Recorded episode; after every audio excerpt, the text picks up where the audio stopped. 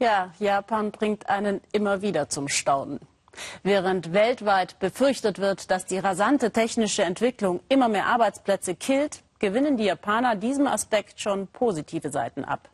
Bereits jetzt fehlen durch Bevölkerungsrückgang und Überalterung Arbeitskräfte im Land. Für das relativ neue Berufsbild des Dorfretters eignen sich vorprogrammierte Roboter aber nicht.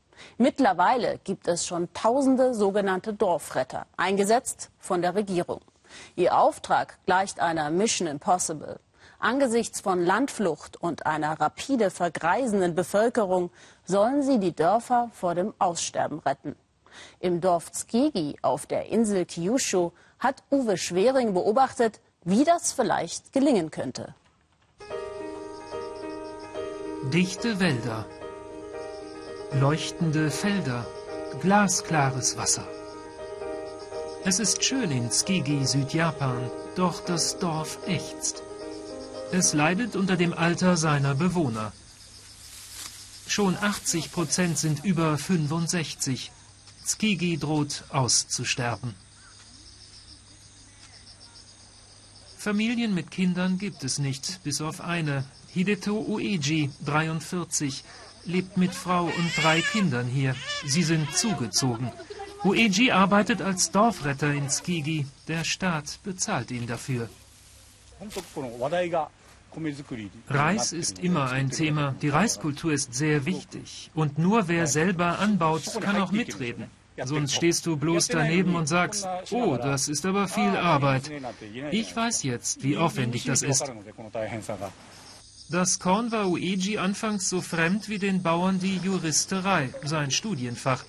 Nun pachtet er zwei kleine Parzellen, Bioanbau, mit Enten als Schädlingsvernichtern. Die Felder gehören Frau Kurogi.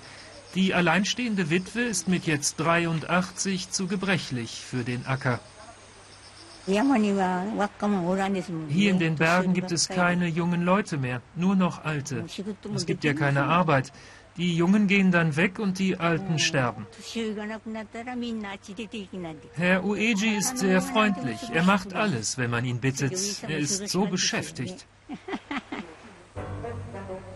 Denn ein japanischer Dorfretter kümmert sich um alles. Hält den Betrieb am Laufen, unterstützt die Senioren, entwickelt Ideen. Für Einnahmen, Arbeitsplätze, Neuankömmlinge. 70-Stunden-Woche, 3500 Euro im Monat. Ueji sagt, er habe keinen Stress. Ein Städter im Abenteuerland. Ueji rennt.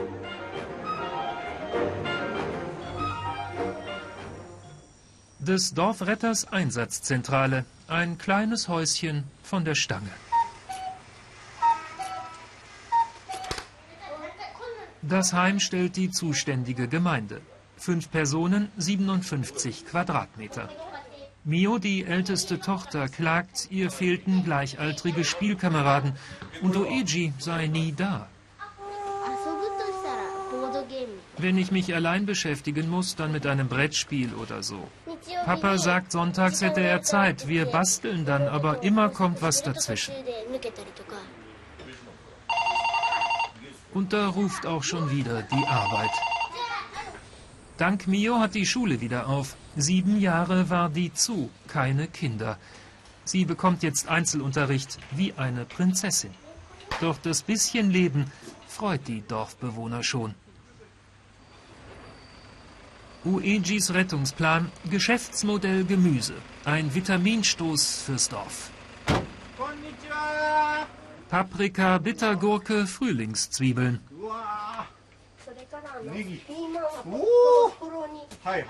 Ueji sammelt ein, was Kochtöpfen entkommt und verkauft es. Seine Vision eine Marke. Biogemüse aus Tskigi.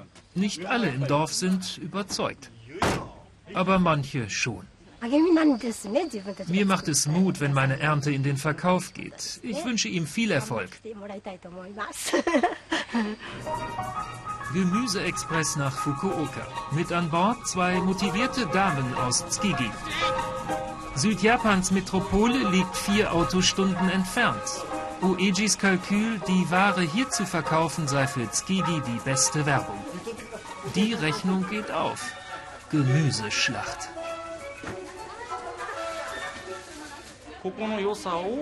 Es gibt hier viel Lob von unseren Kunden. Das nehme ich gern mit und die beiden Verkäuferinnen auch. So helfen wir mit, Skigi wiederzubeleben. Das ist wichtig. Es geht nicht um Umsatz. Als er nach Hause kommt, ist der Tag rum. Jetzt noch Kassensturz. Uejis Ziel? Vakuumverpackte Biospezialitäten, versandfertig für ganz Japan. Damit ließen sich Arbeitsplätze schaffen. Seniorentreff und Oeji singt. Will er Tskigi retten? Dann muss er sich beeilen. 1500 Einwohner hatte es mal. Jetzt sind es noch 127. Japans Zukunft ist alt.